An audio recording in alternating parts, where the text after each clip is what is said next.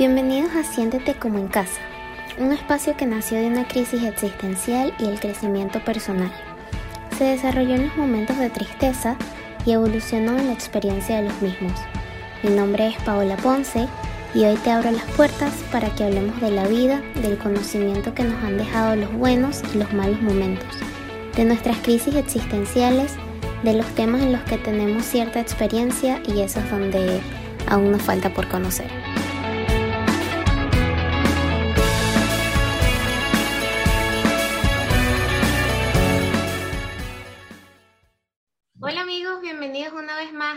Siéntete como en casa.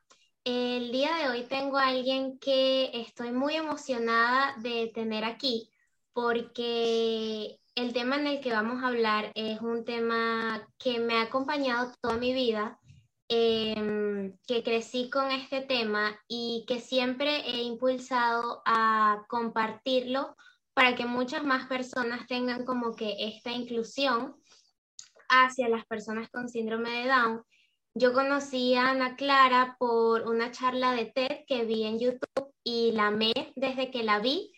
Eh, ella creó una serie basada explicando como que lo que era el día a día de una persona con síndrome de Down y lo hizo muy bonito, es una serie para niños y en su charla de TED se encarga de desdramatizar la discapacidad. Así que te doy la bienvenida, Clara, eh, te doy las gracias y te dejo acá para que tú te presentes a las personas que no te conocen. Muchas gracias, Pau, por convocarme. Para mí es una, alegría, una satisfacción estar hoy aquí contigo. Y, mm, bueno, em, me presento, nací aquí en, La Plata, en Buenos Aires, Argentina. Eh, soy contadora pública, es una, carrera vinculada a la economía pero eh, no me quedé ahí, sino que me fui para el lado de la docencia, ¿sí? Y, mm, todo lo que tiene que ver con, eh, los recursos humanos, las personas. En la vida fui estudiando mucho, vinculado también al marketing y a la comunicación, sin saber qué tenía para mí de parada la, vida, ¿no? Y, eh, bueno, eh, estudié teatro también y mm, eh, con el tiempo fui descubriendo que todas esas cosas que fui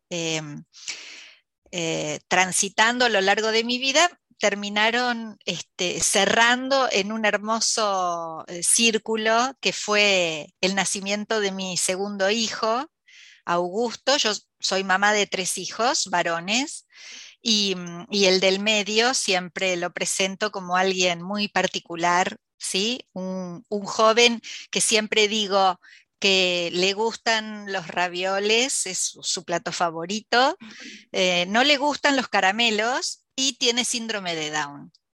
Y esas tres características hicieron, bueno, que yo aprendiese a desdramatizar, la vida, porque siempre menciono que de esas tres cuestiones, la que mayores problemas me trajo fue que no le gusten los caramelos, porque las personas no, podían entender cómo a un niño no le gustaban los caramelos.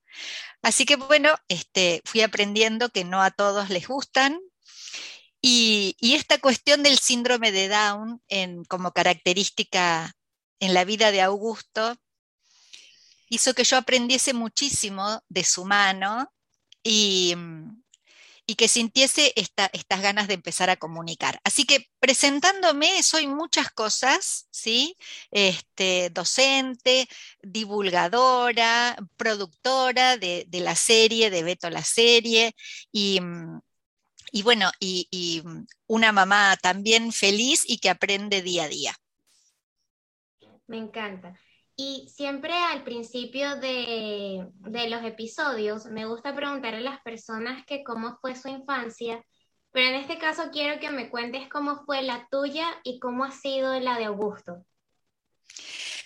Bueno, em, mi infancia, una infancia muy, muy feliz y, y, sabes que de alguna manera en mi infancia estuvo presente el síndrome de Down porque eh, yo debería tener una hermana con síndrome de Down, pero que mm, falleció a los ocho meses de vida. Por lo tanto, eso hizo que en el corazón de la familia siempre estuviese el síndrome de Down como algo muy presente. Y, mm, para mí era una cuestión eh, muy natural, ¿no? Pensar que las personas nacemos con características muy diversas y que, bueno, y que una de las características posibles eh, de, una, de, una, persona es eh, el llamado síndrome de Down. Que yo siempre digo que mm, si el descubridor se hubiese llamado Flowers o se hubiese llamado Genius, eh, quizás el, síndrome tendría mejor prensa, ¿sabes? porque esto del síndrome de Down. Eh, hace pensar que es algo que siempre está para abajo, ¿no? Em, así que, dicho esto, puedo recordar siempre mi infancia como, como una infancia que disfruté muchísimo, donde pude ser una niña durante toda la infancia, ¿no? Algo, una etapa en la vida en que la manera de ser y estar en el mundo es el juego. Y yo pude jugar, pude jugar mucho. Y la infancia de Augusto fue una infancia eh, muy feliz a, lo que pude ir recogiendo de su, de su evolución. Eh, algo que tuvimos muy presente como papás de Augusto fue que el síndrome, el diagnóstico médico no nos tapase a quién era nuestro hijo. Y entonces siempre lo mm, impulsamos a disfrutar lo que disfruta cualquier niño. Jamás, jamás hice que Augusto dejase de ir a un cumpleaños por ir a una terapia, por ejemplo. Para mí, que él pudiese disfrutar todo lo mismo que disfruta cualquier niño era mucho más importante que una sesión de, terapia ocupacional o de terapia del lenguaje, ¿sí? Em, así que, eh, ¿sabes qué? Hay algo que suelo hacer y es mirar fotos de Augusto Niño y al mirarlo a él en las fotos reconozco la felicidad que tenía en esos momentos. ¿Sí? es como que su mirada, su manera de estar, su actitud corporal, todo me transmite alegría, eh, seguridad, eh, aceptación. Así que podría decirte que la infancia de Augusto también fue una infancia feliz. Qué lindo, sí. como hablamos al principio, eh, les decía que yo crecí como en este mundo porque mi tía tiene síndrome de Down y nosotras vivíamos juntas. Mi infancia fue siempre con ella sin embargo, para mí era como dos mundos, porque cuando yo iba a mi colegio me daba cuenta que las personas no, sabían nada de, personas con síndrome de Down o personas con alguna otra discapacidad. Y, y por otro lado, ya como que eh, en el otro lado de mi vida, en mi casa, esto era completamente normal. Y yo me la pasaba en el colegio donde ella iba, donde había muchos niños con síndrome de Down. Así que para mí, mis proyectos siempre del colegio en biología era explicar lo que era el síndrome de Down y explicar a las personas como que esta inclusión que teníamos que tener, porque lo que decías al principio, las personas creen que es como que algo bajo o sienten lástima o piensan que son personas que no puedan valerse por sí mismas entonces ya está como que ese concepto de pobrecito. Y para mí era completamente normal. Carla es una persona que nosotros usualmente siempre nos íbamos de vacaciones y a donde íbamos, ella era la primera que tenía amigos. Entonces nosotros todos como que así, y ella era la primera que hacía amigos en todas partes y su personalidad era muy extrovertida, eh, sabe bailar como ninguna otra persona. Entonces es ese como que siempre había sido algo que yo quería enseñar al mundo para que se quitaran como que esa versión que, que, la, que muchas personas tienen, no sé si la mayoría, pero sí sé que muchas personas lo tienen. Por eso cuando te vi conecté tanto contigo, porque es un desdramatizar eso que termina siendo parte de una vida cotidiana. Entonces, quiero que me digas qué fue como que el concepto que has tenido de lo que es el síndrome de Down. Bueno, em, como dices muy bien, em, yo creo que eh, es una, una, formación, o sea, la formación cultural que hemos tenido este, en, históricamente, eh, trataba a la discapacidad como una enfermedad, ¿sí? Y, bueno, producto del modelo médico instalado eh, eh, a, nivel mundial, ¿no? E, esta cuestión. Em, en, mi, en, mi, formación profesional, desde, desde, la escuela primaria, te diría, yo mm, ni siquiera en mis clases de biología eh, escuché o me explicaron em, sobre características genéticas posibles en el desarrollo de una persona, ¿no? O sea que em, con el nacimiento de Augusto, y si bien te contaba, en mi familia tuvimos este, a, Adriana, pero, pero tampoco em, había una explicación que se diese, se dejaba todo en el plano de la enfermedad. Em, con el nacimiento de Augusto, obviamente, lo primero que, que pude aprender es que no se trata de una enfermedad y felizmente al poco tiempo ya la Real Academia Española hasta modificó la definición en el, diccionario y cambió la palabra de patología por característica genética, ¿no? O sea que toda una posición frente a esta cuestión.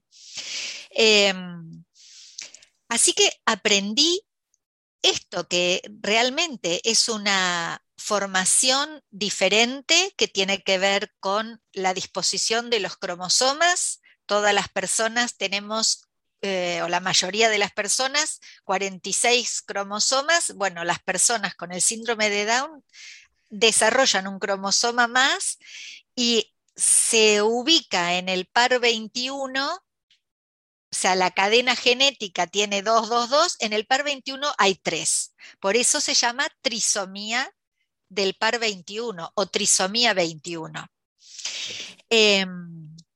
Aprendí también que hay otros síndromes, otras características, que por ejemplo cuando ese tercer cromosoma se ubica en el par 23, aparece eso que fisonómicamente uno ve a las personas con esos rasgos mongoles, ¿no? De donde viene la palabra de mongólico, que, se usaba antiguamente, ¿no?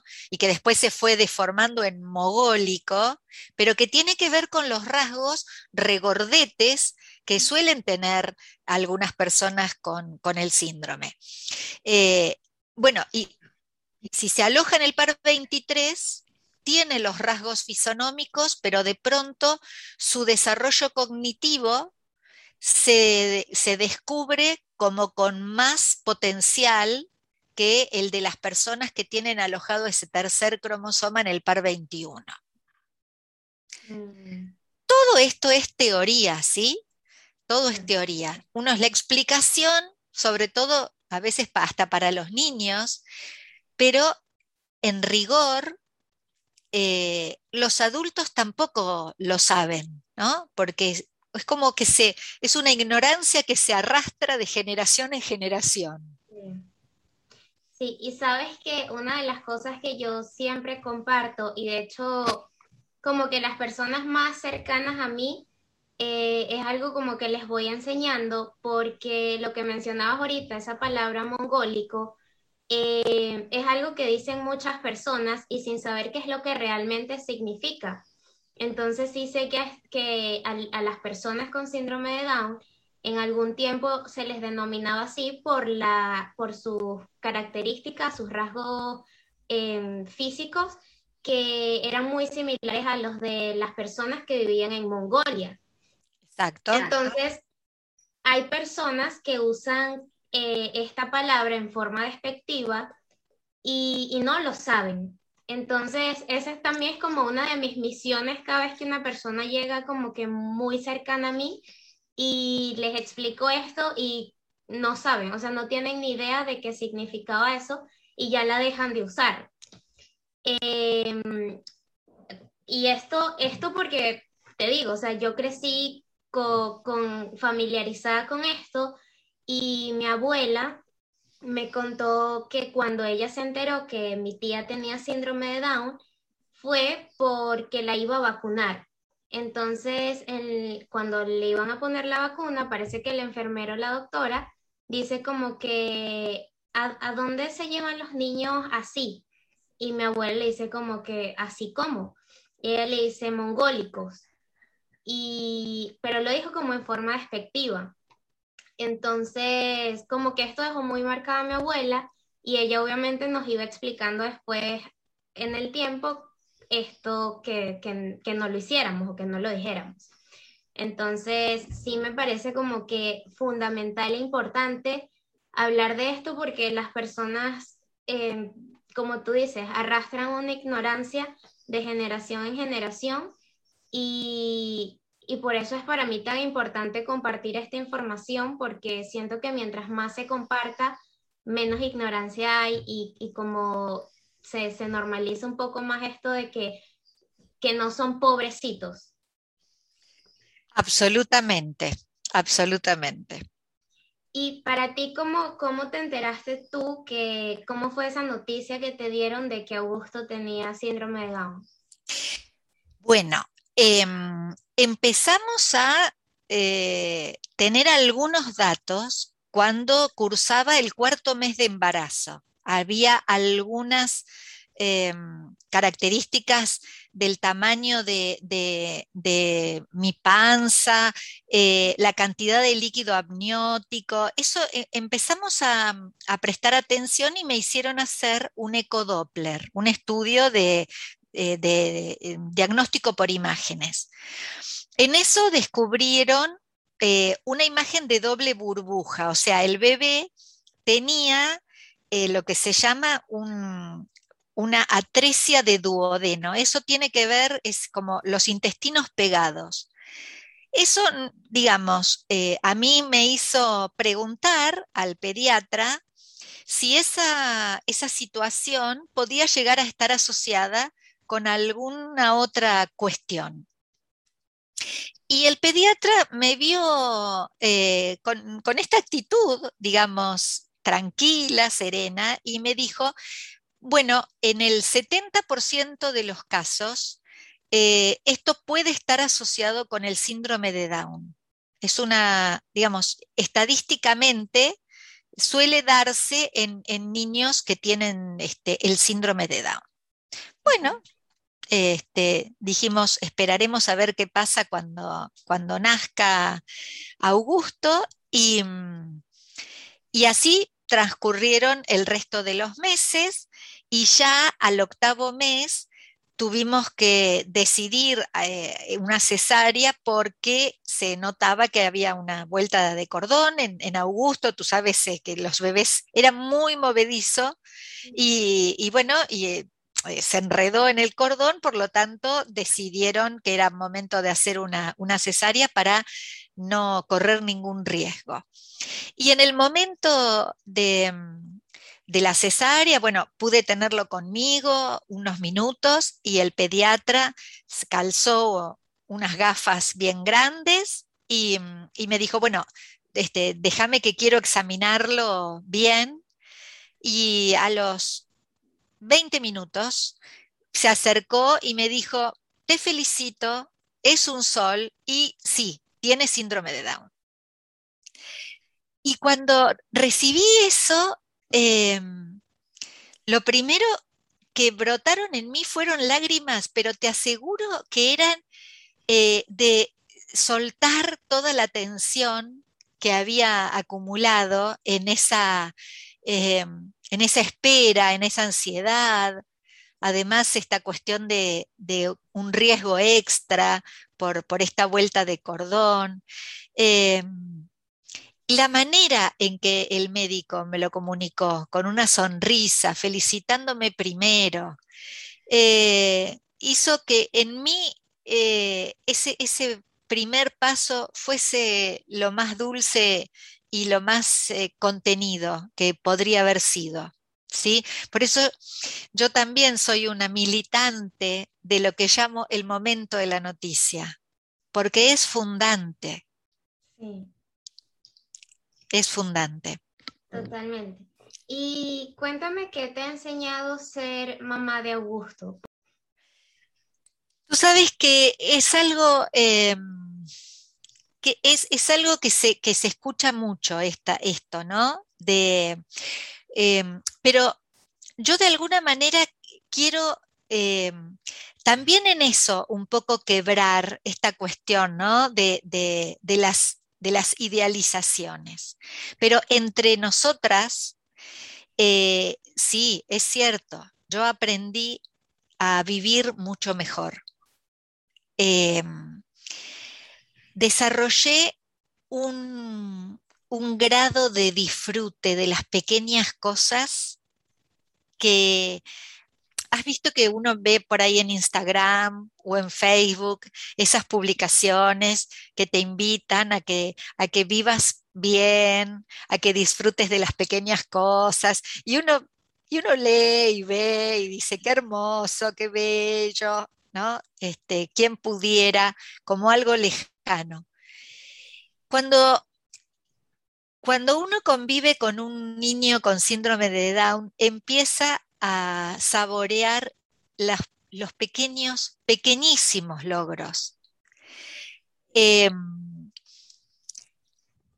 disfrutar el triple los logros de toda la familia, porque uno cobra real dimensión de lo que significa cada paso que uno da. En, un niño con discapacidad uno lo tiene como permanentemente a la vista, ¿no? Pero entonces yo a veces giro y miro a mis otros dos hijos y, realmente me la paso abrazándolos y felicitándolos por sus logros y por su, porque ah, pareciera que porque ellos no tienen discapacidad, todo lo que hacen les sale fácil. Y no es cierto, a ellos también les cuesta muchísimo. Entonces, eh, sí, yo aprendí, aprendí fundamentalmente a disfrutar de las pequeñas cosas. Eh, hice un máster en paciencia, sí, absolutamente.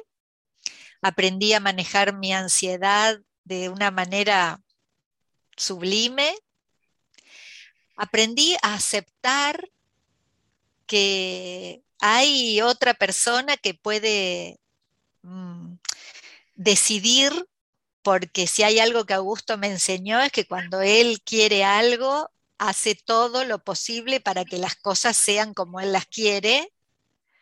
Eh, así que eh, para mí es todo, es todo ganancia realmente.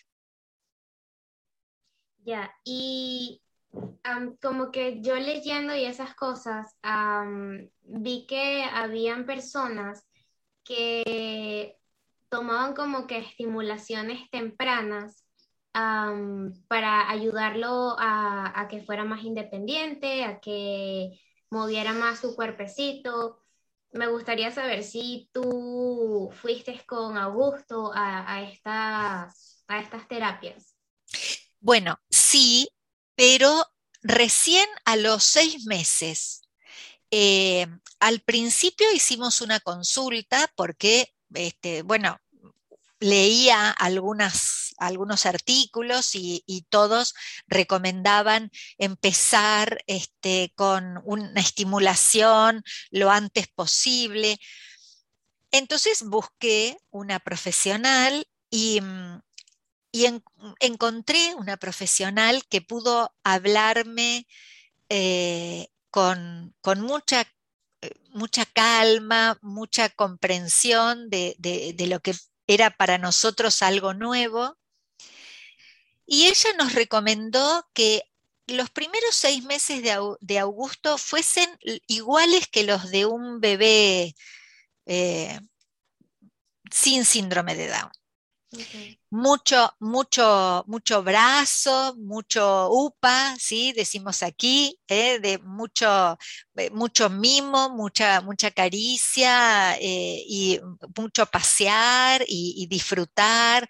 Fundamentalmente vincularnos, poder vincularnos con él, con sus tiempos, con las demandas que, pudiesen aparecer, pero que en, el caso de Augusto, eh, Augusto, eh, sus primeros seis meses fueron eh, igual que los de sus hermanos, o sea, no hubo nada, nada que nos hiciese sentir que teníamos que hacer algo distinto.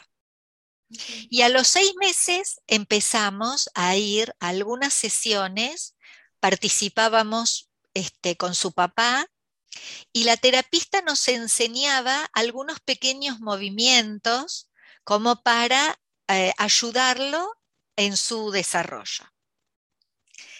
Y mm, así hasta los dos años íbamos solo una vez al mes y ella nos enseñaba a cómo jugar con él para estimularlo teniendo en cuenta que había algunas cuestiones que en Augusto nosotros íbamos a tener que instalar, ¿sí?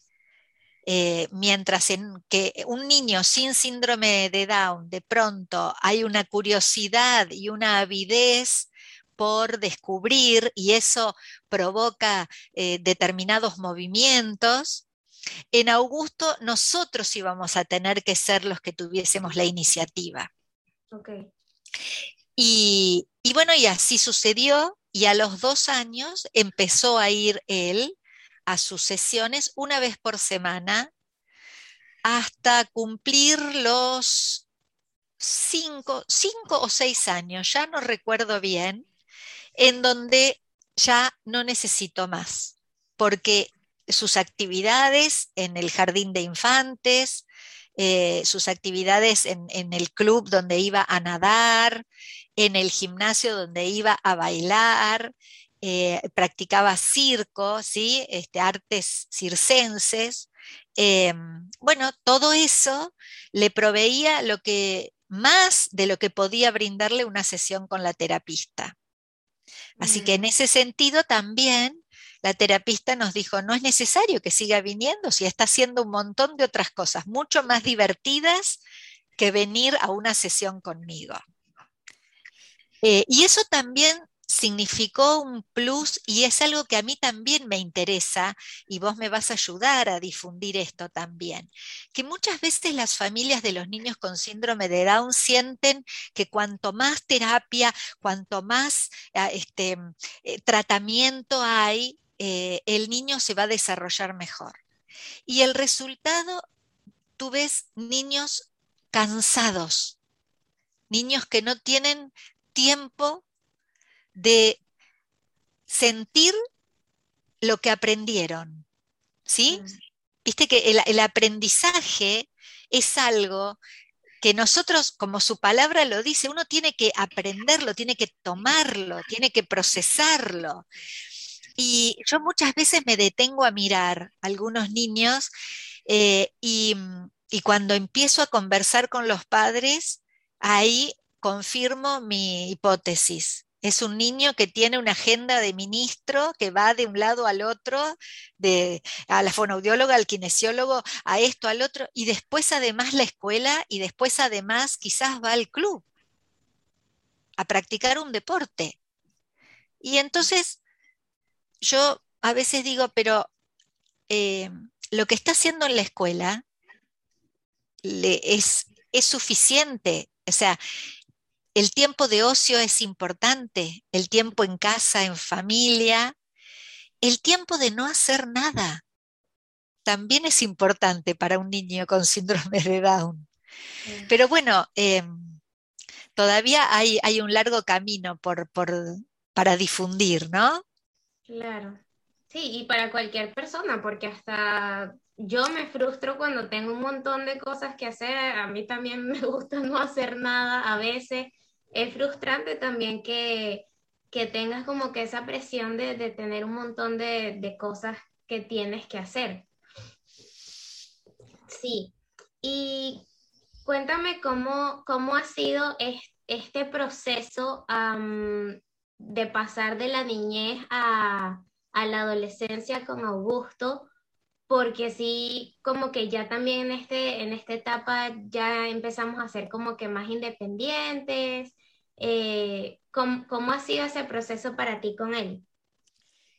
Bueno, em, natural em, eh, significa empezar a respetar sus espacios mucho más. Em, eh, el paso de la niñez a la, adolescencia implicó que ya no está eh, en el living mirando televisión o, haciendo algo eh, cerca mío, sino que está encerrado en su cuarto, en su habitación, con su computadora, con su teléfono, con su tablet.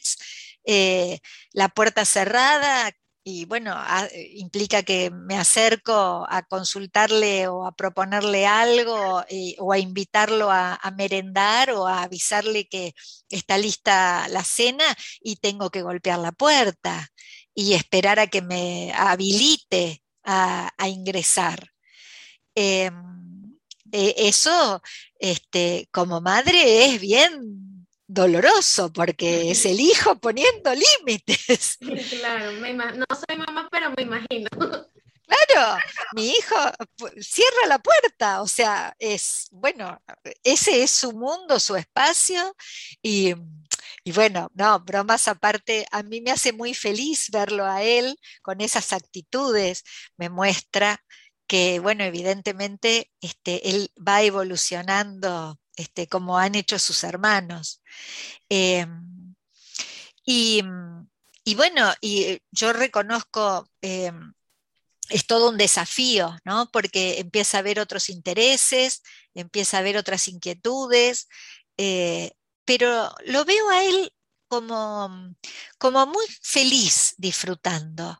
Eh, no lo he visto, ah, mira, hemos transitado, bueno, en el mundo, ¿no? La pandemia, eh, él pasó de un día para el otro a, tener su escuela de manera virtual, nos costó un tiempito que entendiese que, eso era la escuela, o sea, eh, andaba por la casa como este, preguntándome, bueno, cuándo iba a la escuela y entonces este, explicándole que, bueno, no, que la escuela era eso que sucedía en este mismo ambiente que es mi, estudio, este, con su computadora.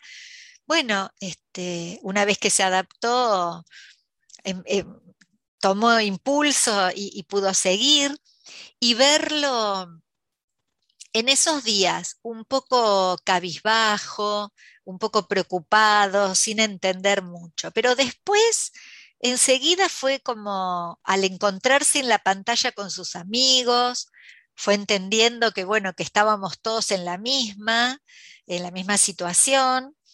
Eh, y, realmente lo, veo que fluye, que fluye bien.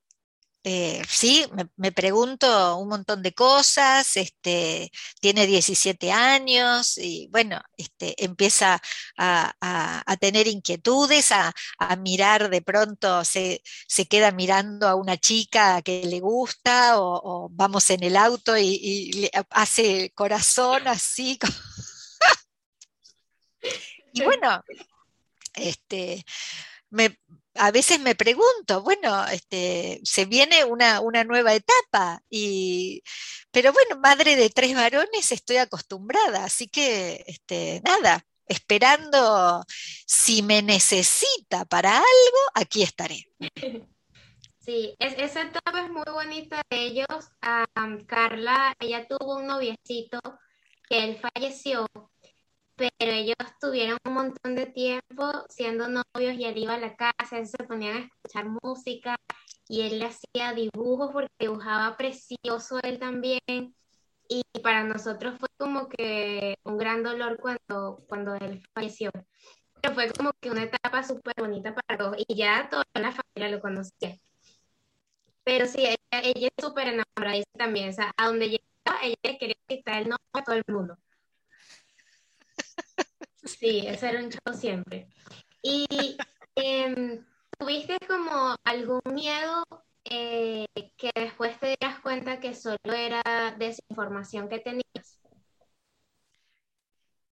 Eh, sí, em, sí, realmente cuando, cuando Augusto empezó a ir a la escuela em, y, y de pronto yo veía que Augusto eh, no, se, no, se, comunicaba y de hecho sigue siendo un joven de muy pocas palabras. Eh, mi miedo eh, era si, si en, la, en, el sistema educativo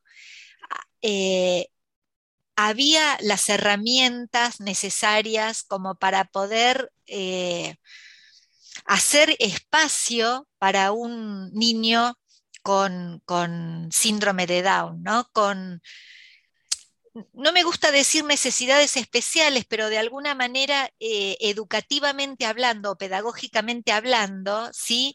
Em, es eh, a veces una necesidad el hecho de que aparezcan, eh, por ejemplo, imágenes en las clases, ¿sí?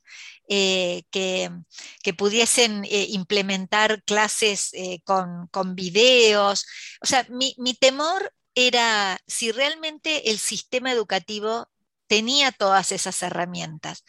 Y después fui dándome cuenta que era desinformación, en mi caso, por esto mismo que, que, te digo, ¿no? O sea, yo aprendí sobre el síndrome de Down después de que naciera Augusto, y, considero que sería muy interesante que en las escuelas, en los, en los eh, programas de, educación, tanto de nivel eh, primario como secundario y como universitario, eh, pudiésemos tener espacio para, hablar sobre estas cuestiones, ¿no? Que no fuese algo que pareciera que está reservado solo a, la, a, las a las familias a las que le toca vivir la experiencia. Em, sí, yo creo que, eh, digamos, eh, el, el, modelo de discapacidad que ha ido evolucionando del modelo médico al modelo social tiene que ver un poco con esto, ¿no? Entender que la discapacidad en realidad es un concepto que es relativo porque si nosotros nos ocupamos de minimizar las barreras para que la persona con discapacidad acceda a lo que desea, la discapacidad como concepto desaparece. ¿sí? Entonces se, se, puede hablar de lo que se llama diversidad funcional. ¿Mm? Entonces, la discapacidad vista como un concepto social involucra a todos e involucra al espacio también. Y entonces, si yo elimino o minimizo las barreras, porque a veces no se pueden eliminar del todo, pero minimizo las barreras, bueno, la discapacidad deja de ser tal, ¿no? O pierde peso específico. Así que bueno, vamos, vamos por ese camino. Sí, porque algo que, cada persona quiere es, pertenecer a algo, sentirse que es útil para algo. Y es lo que tú dices, el minimizar esa, esas barreras y, abrir como más espacios nos haría o, los haría a ellos incluirse un poco más, no solo a las personas con síndrome de Down, sino a personas que tengan autismo, sordomudos, porque algo que yo he visto mucho es que, es que se cierran mucho estos canales y hasta para hacer una película de una persona, por ejemplo, que sea sordomudo, no contratan a una persona sordomudo, sino que hacen, hacen como que la actuación a otra persona. Entonces, ¿por qué no le das la oportunidad a esta persona que, ya vive eh, esa, esa experiencia, ese mundo? O sea, sabría como que hacértelo mucho mejor que, que una actuación. Totalmente, bueno, totalmente. Em, creo que Viene, viene, de la mano, sí, de, de, a ver, y algo que también me gusta decir siempre es que la inclusión empieza en casa, ¿no? Hay veces que mm, las, eh, suponte, un director de cine está dispuesto a, contratar a un actor, ¿no? Pero con discapacidad, y aparece la familia detrás eh, tan preocupada por esa persona con discapacidad que el director termina diciendo, no, pero a ver, eh, ¿es un adulto o es un niño? ¿no? Entonces es como que la, familia termina siendo una interferencia para el desarrollo de esa persona, por sobreprotección, ¿sí? ¿Se entiende? Entonces, este, creo que ahí eh, no solo hace falta ajustar mucho, obviamente, eh, el, concepto social de lo que es la inclusión, sino que hay que trabajar muchísimo más con la familia de origen, ¿sí? Con esto de, bueno, eh, poder realmente hacer que la persona gane independencia y autonomía, ¿sí? Em, es lo mejor que le puede pasar a una persona con discapacidad, eh, poder valerse por sí mismo eh, porque, bueno, eh, los padres primero, si la ley natural sigue, somos los primeros en irnos, ¿no? Eh, la esperanza de vida de las personas con síndrome de Down es cada vez mayor, si bien no tienen este, vidas muy longevas, pero hoy por hoy vemos que las personas con síndrome de Down llegan este, a los 70 años muy fácilmente, ¿sí? algo que antes no era posible. Eh, y no era posible porque no recibían atención médica, porque hasta los mismos médicos muchas veces decían, eh, no vale la pena. O sea, eh, estamos hablando a ese nivel, ¿no? muy duro, pero bueno.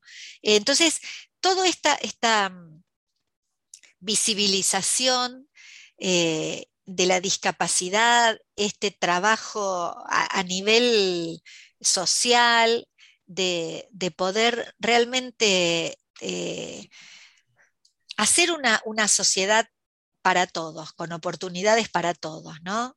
Em, creo que, bueno, creo que eso eh, también le coloca a las familias en la obligación de ser las primeras que incluyan sea, nos coloca en la obligación de ser las primeras en incluir.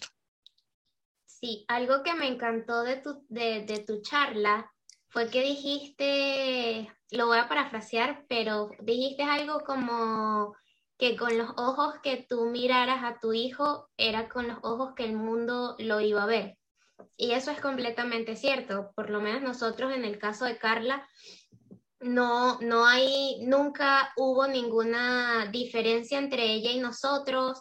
Eh, o sea, siempre fue lo mismo, por eso te digo, para mí fue como que algo tan normal que cuando yo entro al colegio y, me doy cuenta que las personas no tenían la misma realidad que yo, para mí era como un choque a veces.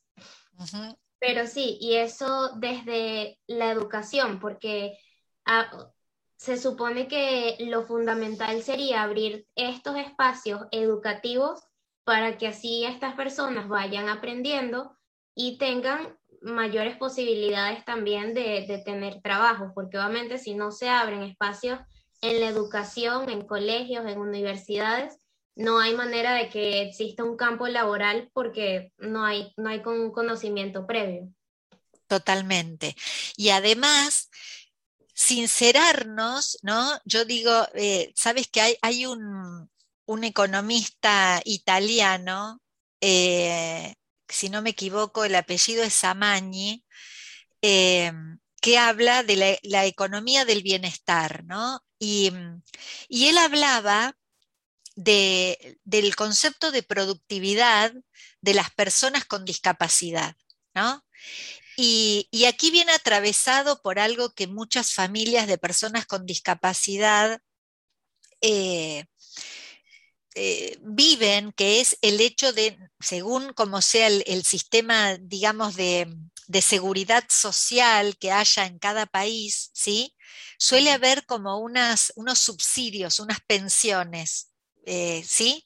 Que se le otorga a las personas con discapacidad como un ingreso que el Estado les brinda porque supone que no van a poder encontrar un trabajo. Entonces, el camino como es, bueno, eh, no importa si no trabaja porque total cobra la pensión, ¿sí? Ahora, este economista habla de, fíjate qué fácil, o no qué fácil, qué, qué más, qué, qué positivo sería si lográsemos cambiar ese paradigma y pensásemos que una persona con discapacidad tiene un grado de productividad laboral que tal vez no sea el 100% de lo que un puesto requiere, pero sí sea el 100% de, de otro puesto, ¿sí? Por, eh, ejemplo, em, sabes que en Europa los museos, por ejemplo, eh, han, eh, los puestos de venta de los tickets de ingreso a los museos eh, están ocupados por personas con discapacidad. Es un trabajo repetitivo, aburrido, ¿sí? Imagínate de 8 de la mañana a 5 de la tarde de, cobrando tickets. 2, 1, 2, 1, 4, 1, 2, 1, o sea, ¿sí? Eh, entonces, esos lugares ocupados por personas que pueden realizar trabajos repetitivos, que se sienten más cómodos en lugares donde no tienen que desplazarse, que se sienten más cómodos cuando el trabajo no tiene cambios bruscos en su dinámica, ¿sí? Bueno, es un trabajo ideal para algunas personas con algunas características particulares, pero pareciera que, ah, no, que estamos discriminando, ¿sí? O sea, no, porque mi hijo puede, podría querer trabajar en un banco, quizás, y yo sé positivamente que no va a encontrar nunca un trabajo de oficial de negocios en un banco, porque eh, hay un montón de cuestiones que no creo que las pueda adquirir. Y eso no me llena de, de, miedo ni nada, sino que tiene que ver con la aceptación de una realidad, ¿sí? Ahora, podría desempeñarse de manera excelente en un montón de otros trabajos. Para eso, sin cobrar una pensión del Estado, pero para eso tiene que haber dos partes. El Estado o las empresas privadas que generen puestos con esas características detalladas, ¿sí? Y las familias que puedan pensarse, bueno, ¿qué le puede gustar hacer a él, a ella? Bueno, podría aplicar para este trabajo, ¿sí?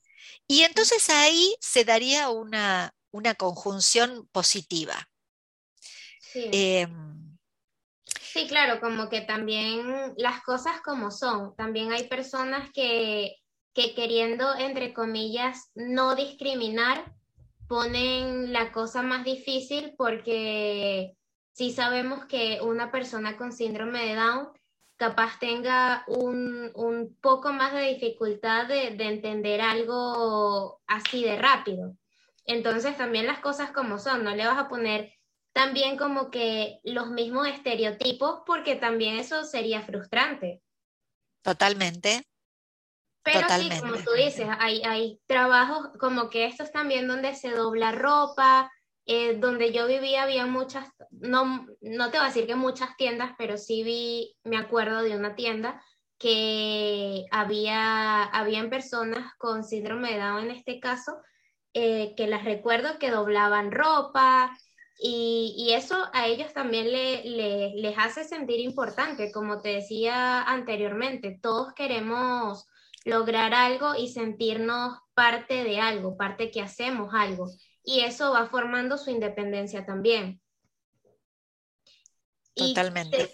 en eso te iba a preguntar como que lo que opinabas acerca de la educación y, y, como que esta integración laboral, pero creo que ya lo hablamos, no sé si tienes como que algo más que alguna otra idea que sientas que haya que impulsar en, estos dos campos? Creo fundamentalmente eso, impulsar esta, eh, esta cuestión hacia el interior de las familias, ¿sí? O sea, em, pareciera que, que, muchas corren como una carrera hacia la normalización de, los niños o de los jóvenes con síndrome de Down. Y el camino es, no, realmente aceptar y valorar la diferencia, la diversidad, pero em, estar abiertos a permitir el desarrollo de esas personas, que yo digo en extremo diversas, porque todos somos diversos, y una persona con, con síndrome de Down, yo digo, bueno, es la diversidad llevada al extremo, ¿no? Entonces, eh, pero ser capaces de generar esos espacios de desarrollo y de autonomía. Yo eh, creo que a las a las familias de las personas con síndrome de Down, que muchas veces eh, existe esta mística de que no, que aumenta el trabajo, de que se complica, de que yo creo que la mayor complicación es poder manejar eh, esa, esa cuestión que tiene que ver, primero con hacer el duelo entre lo planeado y lo real. Porque uno siempre planea que salga el sol cuando te vas de vacaciones y por ahí te llovió toda la semana y eso implica, bueno, ser capaz de encontrar cómo pasarla bien con los días de lluvia. Entonces, primero un trabajo muy fuerte con, eso.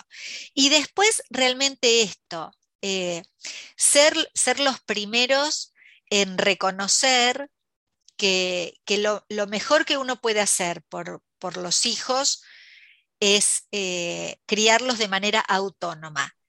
De eso del lado de las familias. Del lado de las escuelas y del lado de las empresas, dejar de hacerse los distraídos pensando que las personas con eh, discapacidad eh, no, no anhelan trabajar, no anhelan estudiar, ¿sí? Eh, te sorprendería ver que hay muchos profesores que dudan de que un joven con síndrome de Down sea un joven educable. Eh, entonces, bueno, hacer un trabajo fuerte en ese sentido, eh, abandonar, digamos, los estereotipos de, este, de alumno perfecto y abrazar la diversidad. Y, dejar de tratar de normalizarnos, ¿no? Y, empezar a, habilitar esto de que las personas somos todas muy diversas. Y entonces em, poder em, convivir con la diversidad. Yo creo que esas dos cosas son las que tenemos que trabajar. Sí. Totalmente de acuerdo. ¿Y hay algún reto que Augusto y tú hayan superado que hayas dicho, este nos marcó? Eh, bueno, Augusto a lo largo de, su vida ha, tenido, ha pasado por algunas intervenciones eh, quirúrgicas, eh, mm, algunas producto de su intrepidez, ¿no? Como de fracturarse un codo por estar jugando con un amigo arriba de un tobogán, ¿sabes? No sé qué, bueno, o sea, bueno, así, y, aparecer con el codo así, que parecía que tenía una, pelota de fútbol este, en el codo de, lo hinchado de que lo tenía. Eh, y, esta, esta, cuestión de, bueno, de, verlo ingresar a un quirófano ya solo, ¿no? Este, y, y confiar, yo creo que esta frase que vos parafraseaste, con los ojos que vos lo mires, así lo van a mirar, también eh, yo aprendí con él em, que él mismo ve en mi cara reflejada la confianza que tengo de que él puede. Claro. Y, creo que ahora que me preguntas esto, creo que eso fue, e, ese fue uno de los mayores retos, el poder eh, acompañarlo hasta la puerta del quirófano y verlo irse caminando solo, eh, diciéndole, dale flaco, todo va a estar bien, te espero afuera, nos vemos a la vuelta. Y, bueno, y verlo después despertar de su anestesia y sonreír al verme y saber que hubo todo un rato de su vida donde estuvo solo a cargo de sí mismo, ¿sí? Claro. Este, ese fue un gran reto. Sí. Y quiero que me cuentes ahora un poquito de lo que es Beto la serie. Bueno, Beto la serie es un proyecto que pueden encontrar en YouTube, eh, en www.betolaserie o en, buscando también con, con mi nombre. Cuatro capítulos solamente, una serie muy cortita, que la hicimos con tanto amor y tanto esfuerzo, con algo de ayuda del Instituto Nacional de Cine de Argentina, el INCA. Eh, y surgió por iniciativa de mi sobrino Dante Sorgentini, que es director de cine. Él actualmente vive en Barcelona, en España.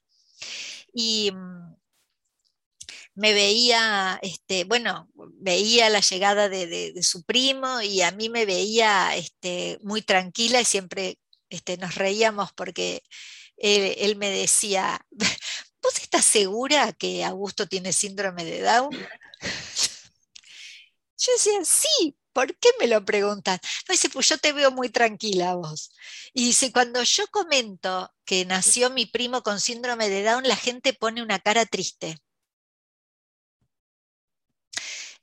Y entonces, bueno, le decía, qué sé yo, la gente tiene mucho rollo, sabes, aquí decimos, ¿no? El, rollo, la gente tiene mucho rollo con, con eso. Bueno, pero dice, yo, yo les digo que yo te veo a vos, que lo veo a él, que juegue, que lo veo, o sea, es un pibe más, este, un niño más. Y, y le dije, bueno, tendríamos que contarlo esto. ¿Qué, se te ocurre? ¿Qué, podríamos hacer para compartir esta sensación? ¿No? Que, y bueno, dice, vamos a pensar algo. Y al tiempo apareció y me dijo, ya sé lo que podemos hacer. Yo dice, quiero, quiero este, y, eh, no me sale la palabra ahora, pero eh, incursionar. Quiero incursionar en la técnica del stop motion, que es, la, eh, sabes, la animación foto por foto, cuadro por cuadro, ¿no? Sí, yo lo vi, o sea, vi el proceso de cómo hicieron todo y me quedé sorprendida después de, que vi la, la serie. Dije, wow, qué trabajón muchísimo trabajo, muchísimo trabajo. Estuvimos 2008 eh, y 2002, tres años casi para hacer estos cuatro capítulos. Eh, muy a pulmón, ¿sí? Este, haciéndolo en el tiempo extra, ¿no? porque obviamente no, no podíamos este, vivir haciendo eso, así que en el tiempo extra, pero bueno, eh, él me dijo, voy a hacer un personaje de plastilina eh, con un esqueleto, que el esqueleto se armó, ¿sabes con qué? Con los piercing, los que se utilizan, ¿sí? Los piercing que se cuelgan de la nariz. Claro, ah. está, con eso está hecho el esqueleto, todo forrado en plastilina siliconada, pintado. Bueno, la directora de arte, Nancy Nelk, una, una artista que mm, volvía de hacer un posgrado en Francia y vio la convocatoria que Dante estaba haciendo de artistas para esta serie y se, presentó y dijo, yo quiero estar. Mm. Em, y bueno, eh, y fue así como iniciamos, con, prueba y error, con prueba y error. Eh, nos reuníamos y yo les contaba anécdotas, yo tenía la tarea de anotar situaciones y Dante las convertía en, semillas de guion y después las trabajábamos y así salieron los cuatro capítulos. Uno hace referencia a los, al aprendizaje de los sonidos, que se llama ruiditos. Otro hace referencia a los eventos sociales, que se llama el regalo. Otro hace referencia a dormir en la cama, a, las noches eh, en que Augusto se pasaba a la cama, a nuestra cama y no podíamos dormir. Entonces, ese se llama cada uno en su cama. Y otro hace referencia a esta, a esta dificultad muchas veces que tenemos los padres de entender lo que quieren decir. Y ese se llama quiero. Este, que es, bueno, para mí, para mí este, eh, uno de los preferidos. Y así lo lanzamos. Beto la serie es la primera serie en el mundo que tiene eh, como personaje central el niño con síndrome de Down con la voz hecha por un niño con síndrome de Down porque la voz la hizo Augusto. Y hecha así en plastilina, en stop motion, porque hay otra serie que aquí en Argentina se conocía como Puki, o algo así, una serie inglesa, pero hecha en animación 2D. Mm, eh, y eh, la niña protagonista eh, no es una niña con, o sea, la voz de la niña no es una, una, niña con síndrome de Down. Es lo que tú decías antes, el ciego o la, la persona sordo, sorda que, representada por alguien que no es sorda. Bueno, eh, ese personaje de, con síndrome de Down es totalmente irreal porque habla perfecto. Mm. Y así, así nos fuimos presentando en muchos concursos y nos fuimos sorprendiendo de que realmente no existía nada eh, igual que tratase el tema del síndrome de Down como se lo puede ver en, en Beto la serie. No, y súper bonito, de verdad, felicito. A mí yo me morí de la risa el primer capítulo y después como que fueron un millón de sentimientos encontrados porque me recordaba a, lo que vivíamos con Carla, ni quería como llorar, pero me daba risa. Súper bonito tu, como que el proyecto que ustedes formaron. Em, y ya estamos casi terminando, entonces te quiero preguntar, ¿una idea equivocada que te hayan dado del síndrome de Down? Em, que recuerdo que en algunos textos haber leído que las personas con síndrome de Down no tienen sentido del humor, que no entienden los chistes, ¿sí? Bueno, eh, realmente no solo lo entienden, sino que muchas veces son ellos los que los hacen y eh, suelen ser muy bromistas con, con algunas cuestiones, así que esa como idea equivocada. Y algo que una persona con síndrome de Down eh, quiere que sepamos. Eh,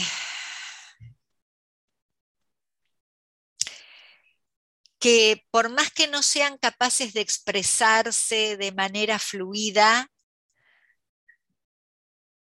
entendieron todo, registraron, escucharon todo, entendieron todo a su tiempo, pero lo entendieron, ¿sí? Registraron todo y están siempre muy atentos. Eh, y una frase eh, que parece como contradictoria, pero eh, yo creo que las personas con síndrome de Down muchas veces piensan, tengo síndrome de Down, no soy tonto.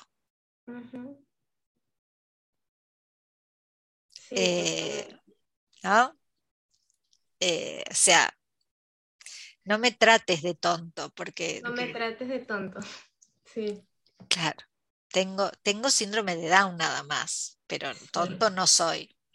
Carla es de las que tú, le dicen como que a veces quieres un refresquito, como si fuera una niña, porque ella ya tiene sus 30 y algo. Y ella como que, dame una cerveza, algo así a veces con esas cosas. Claro, claro. Bueno, sí, eh, sí, muy importante esto que acabas de mencionar. No somos niños eternos, ¿no? Las personas con síndrome de Down no somos niños eternos. Yo a veces esto veo eh, que eh, de pronto alguien se acerca a Augusto y dice, ay, qué lindo, ¿no? vos no te acercás a un chico de 17 años y le decís, ay, qué, linda, ¿no? No, ¿por qué lo haces con alguien con síndrome de Down? Claro. Sí, sí. Ellos, y, y sí. Claro, sí. Bueno, Ana Clara, no tengo más que agradecerte por haber aceptado, por haberte tomado este tiempo para estar aquí, para compartir todos tus conocimientos, para hablar de Beto la serie. Eh, estoy muy agradecida y aunque todos los episodios de este podcast eh, me gustan, siento que este va a ser uno de los más especiales para mí por, por lo que te he dicho. Eh, más que decirte que tienes toda mi disposición para cualquier proyecto que tengas y muchísimas gracias de verdad por haber aceptado. Ha sido un placer conocerte y bueno, espero ya después poder grabar más adelante con Augusto. Cuando gustes, la agradecida soy yo y eh, realmente una, una noche de viernes este, muy, muy linda y, y pude sentirme como en casa. Ay, qué bueno. Muchísimas gracias. Gracias a ti.